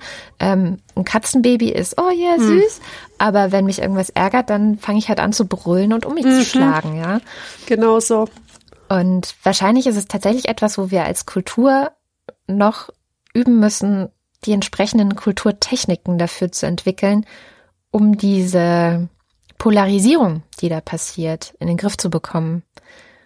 Solange wir das nicht im Griff haben, habe ich tatsächlich Probleme damit, so eine Polemik oder so, so, so Rants oder sowas in dieses Internet zu schreiben, weil ich halt das Gefühl so habe, so, ich trage dann auch nur meinen Schärflein zu diesem Tribalismus bei. Ja, ich bin sehr, sehr froh, dass du da meiner Meinung bist, weil ich mich oft schon gefragt habe, ob ich eigentlich feige bin, mhm. ob das richtig ist, dass ich darauf verzichte. Aber ich spüre so deutlich, dass das nicht mehr der Ort ist. Ja. Und das ist auch nicht mehr die Zeit ja. für Rance. Es, es ist vorbei. Vielleicht kommt es wieder, wenn wir dieses Kind halt gezähmt haben. Aber im Moment ist es einfach nicht so weit. Ich muss nicht mitzündeln. Ja, genau. Also es gibt in diesem ähm, äh, Anger Management for Dummies gibt es eine sehr schöne also Anleitung, wo halt drin steht, äh, fragen Sie sich vier Fragen. Und die erste Frage ist, auf wen bin ich wirklich wütend? Weil das ist ja oft auch einem selbst nicht so ganz klar, warum, auf wen bin ich jetzt eigentlich wütend? Also warum Oft ist man auf sich selber wütend. Genau. Weil zum Beispiel ein anderer etwas macht, was man sich selber nicht zugetraut hätte und dann ist man ganz zornig und äh, vergisst dabei, dass es die eigenen Bedürfnisse sind, die da aus einem sprechen und ja. nicht wirklich der Aggressor. Ja, oder auch der Klassiker ähm, ist, wenn, wenn man gerade von der Arbeit kommt und man ist eigentlich wütend auf seinen Chef, aber dann man schreit seine Kinder an. Mhm. Das ist also so, glaube ich, tatsächlich ein Klassiker. Dann ist das hier der Ort, wo du wütend sein willst. Also bist du jetzt hier an einem richtigen, in der richtigen Zeit und am richtigen Ort, um diese Wut rauszulassen. Also ist es nicht vielleicht besser, wenn du noch mal einen Tag wartest, so wie ich mit dem Blocken? Oder ist es nicht vielleicht besser, wenn du das Ganze woanders hinträgst, ja? Äh, auch typisch der Konflikt auf Arbeit, du bist wütend auf deinen Kollegen, fährst du ihn sofort an oder verabredest du dich vielleicht mal auf einen Kaffee mit dem und versuchst mit ihm in Ruhe darüber zu reden, warum du eigentlich wütend bist? Also so, ne? Mhm. Diese, ähm, wo bist du wütend, finde ich tatsächlich auch noch mit die richtige Frage. Ich glaube, es war sogar Aristoteles, der gesagt hat, es kommt darauf an, zur richtigen Zeit auf den richtigen Menschen wütend zu sein. Und das ist eigentlich die hohe Kunst, weil das die meisten ja. schon gar nicht hinbekommen. Die meisten ja. bekommen das Timing nicht hin und bekommen es auch nicht hin zu wissen, auf wen sie wirklich wütend sind und was genau. der wirkliche Grund für ihre Wut ist, sondern sie lassen ich, es einfach am nächstbesten aus. Ich glaube sogar, dass es Aristoteles war, der, der das verglichen hat mit Hunden, die zornig sind und bellen, weil sie wissen, dass jemand kommt, aber sie wissen nicht wer. Ja, genau. Das ist ein sehr schönes Bild. Ja. Mhm. Ein sehr, sehr schönes Bild. Ja, was machen wir jetzt mit dieser ganzen Wut? Ich würde sagen, wir halten auch noch ein bisschen Plädoyer auf die Wut, weil die Wut, also wir haben jetzt wirklich äh, so lange darüber gesprochen, warum die Wut schlecht ist und warum sie nicht so toll ist, wie, ähm, wie man meinen könnte und so. Aber wir sollten nicht vergessen, dass Wut natürlich mit der Evolution entstanden ist und ihren Zweck hatte und auch heute immer noch ihren Zweck hat. Es, Wut ist ein Signal. Absolut. an sich selbst und an andere, dass sich ein Unrecht ereignet hat. Ob das jetzt berechtigt ist oder nicht, ist wieder eine andere Frage. Wut gibt uns einen wichtigen Impuls für Veränderung. Der Impuls kommt aus der Emotion, aber wir können mit Hilfe unserer Vernunft das in etwas Sinnvolles überführen. Wut vermittelt Grenzen, setzt Warnsignale an andere, dass sie halt nicht weitergehen sollen. Es befreit uns von Spannungen, die aus Kränkungen entstanden sind zum Beispiel. letztlich fördert es auch unsere Lebendigkeit, ja. Wo keine Ja. Wut ist, ist keine Bewegung. Ja, absolut. Also ich bin auch inzwischen ein sehr großer Fan der Wut. Das, wie gesagt, seit ich ähm, sozusagen aus der Depression rauskomme, habe ich wirklich die Wut schätzen gelernt. Ich glaube tatsächlich, dass die äh, Methode des Aufschreibens, die du ja quasi von Anfang an gewählt hast, eine sehr, sehr gute Methode für viele sein kann. Also das Wuttagebuch bei Arun Gandhi oder auch bei mir. Ich schreibe zum Beispiel dann ähm, wütende Briefe. Ich habe eine Schublade, da sind wütende Briefe drin, die ich geschrieben, aber nie abgeschickt habe die mir aber sehr dabei geholfen haben, zu verstehen, was gerade mit mir passiert. Also ich glaube auch, dass die Wut an sich ein, ja, wie ja auch der Kaliash Satyarthi sagt, etwas Gutes ist, was notwendig ist, um überhaupt Veränderung in der Welt zu haben. Und ich glaube auch, dass das, das beste Wort, was wir von der Wut lernen können, ist das Nein. So, nein. Ja, So ja. nicht. Ja. Das ist nicht in Ordnung. Die ganzen negativen ähm, Auswirkungen sind ja letztendlich nur, ja, ähm, unkontrollierte Wut, unkontrollierte Aggression, also wo, wo jemand auch überhaupt nicht gelernt hat, ähm, sich selbst zu steuern. Ich glaube, da ist tatsächlich Selbststeuerung das, das, das wichtige Wort. Ich glaube aber auch, dass wir, wo wir es gerade bei Social Media hatten, dass wir auch wieder dahin kommen müssen, die Wut von jemand anderem auch mal zu ertragen Oh ja. und es nicht immer sofort zu, also als etwas, ja, ich weiß auch nicht, als, als einen Unfall zu betrachten, äh, der unbedingt vermieden werden muss, sondern zu sagen, hey, das ist menschlich. Das ist einfach menschlich, das ist okay. Da ist auch wieder, ich komme ja immer mit Jesper, irgendwann komme ich immer mit Jesper Juhl, ne? Also heute komme ich auch wieder mit Jesper Juhl, der in das kompetente Kind auch geschrieben hat, es ist nicht schlimm, wütend oder aggressiv zu sein sondern es ist nur schlimm, wenn man zum Beispiel sein Kind angeschrien hat oder schlimmer noch, wenn man es geschlagen hat, ähm, wenn man dann versucht zu rechtfertigen, dass man das getan hat, indem man sagt, ja, aber du hast mich ja zuerst provoziert. Das ist schlimm. So, das ist was, was richtig Schaden Oh ja. anrichtet. Aber wenn du aus der Haut gefahren bist, wenn du die die Nudeln äh, auf den Boden geschmissen hast, weil jemand die nicht wollte oder so, es gibt ja die lustigsten Geschichten und tatsächlich kann man ja oft auch drüber lachen. Ähm, und du dann authentisch sein kannst und sagen kannst, ja, jetzt war ich gerade, jetzt ist mir gerade der, äh, da ist mir gerade was geplatzt, so oder da ist gerade eine Sicherung durchgegangen und dich dafür entschuldigst, ist das okay. So, es ist okay und es ist okay, zu seinen Fehlern zu stehen. Es ist okay, Fehler zu machen. Es ist okay, mal auszurasten. Und ich glaube auch die Sache mit dem Humor. Wir hatten jetzt das Thema Humor hier fast gar nicht drin, ne? Fällt mir gerade so auf. Aber ich glaube, Humor ist auch noch ein sehr, sehr wichtiger Schlüssel, um mit Wut umzugehen, weil über viele Dinge, über die ich mich früher sehr aufgeregt habe, kann ich halt inzwischen einfach auch lachen. Ja, und das war auch immer mein Schreibstil. Ja, das, das waren diese Rants, die waren nicht von Hass durchzogen, sondern ich habe einen Witz draus gemacht. Also Humor auf jeden Fall. Und Humor darf böse sein. Ja, genau. Kunst darf auch böse sein. Ja, Also, genau. ich bin ziemlich leer geplaudert. Ich habe jetzt eigentlich nur noch eine, ein Zitat vielleicht, weil es das einzige ist, was ich in diesem äh, Wohin mit meiner Wut, neue Beziehungsmuster für Frauen ganz, ganz gut fand. Ganz am Ende schreibt sie kein Klatsch mehr und das ist ein Plädoyer, mit dem man das hier vielleicht auch abschließen könnte. Sie schreibt, wenn Sie wütend auf Sue sind, ist Sue die erste oder die letzte, die davon erfährt? Wenn Sie sich über das Verhalten Ihres Vaters ärgern, tragen Sie das direkt mit ihm aus oder gehen Sie zu Ihrer Mutter? Rufen Sie Ihre Tochter an, wenn Sie über Ihren Ex-Mann oder Ihren Sohn wütend sind? Sprechen Sie eine Kollegin, über die Sie sich ärgern, weil sie ihre Arbeit nicht tut, direkt an? Oder reden Sie hinter Ihrem Rücken mit einem Vorgesetzten und geben Ihrer Besorgnis Ausdruck? Das finde ich extrem wichtig, weil es gehört sehr, sehr viel Mut dazu, wenn man wütend ist, auch wirklich die Person anzusprechen, die der Grund für die Wut ist. So. Und das können, glaube ich, auch total viele nicht, sondern die fangen dann an, so non-menschenartig und passiv-aggressiv übereinander herzuziehen. Und ich glaube, das macht noch viel mehr kaputt als die eigentliche Wut selbst. Und wenn man Das den Mut hätte, das direkt anzusprechen. Ja, Amen. das ist ein wunderbares Schlusswort. Ja, und dann, wir hören uns dann wieder bei der nächsten Folge anekdotisch evident. Bis dahin gibt es auf jeden Fall auch noch den Nachschlag für alle, die uns unterstützen. Und das ist ein gutes Stichwort, denn ihr könnt anekdotisch evident, also mich und Alexandra und die Arbeit, die wir hier machen, direkt unterstützen, indem ihr uns auf Steady abonniert. Ähm, Das ist steady.fm slash anekdotisch evident oder ihr schaut einfach auf anekdotisch-evident.de vorbei. Dort findet ihr alle Informationen dazu, wie ihr uns unterstützen könnt. Und alle, die das machen auf Steady, bekommen nämlich dann auch den Nachschlag, was sozusagen ein Recap oder ein, ein, ein Wiederaufgreifen der letzten Sendung ist. Und, und wir persönlich, wir persönlich finden, dass der Nachschlag sogar noch besser ist als unsere regulären Folgen. Hm, da würde ich jetzt nicht zu stellen.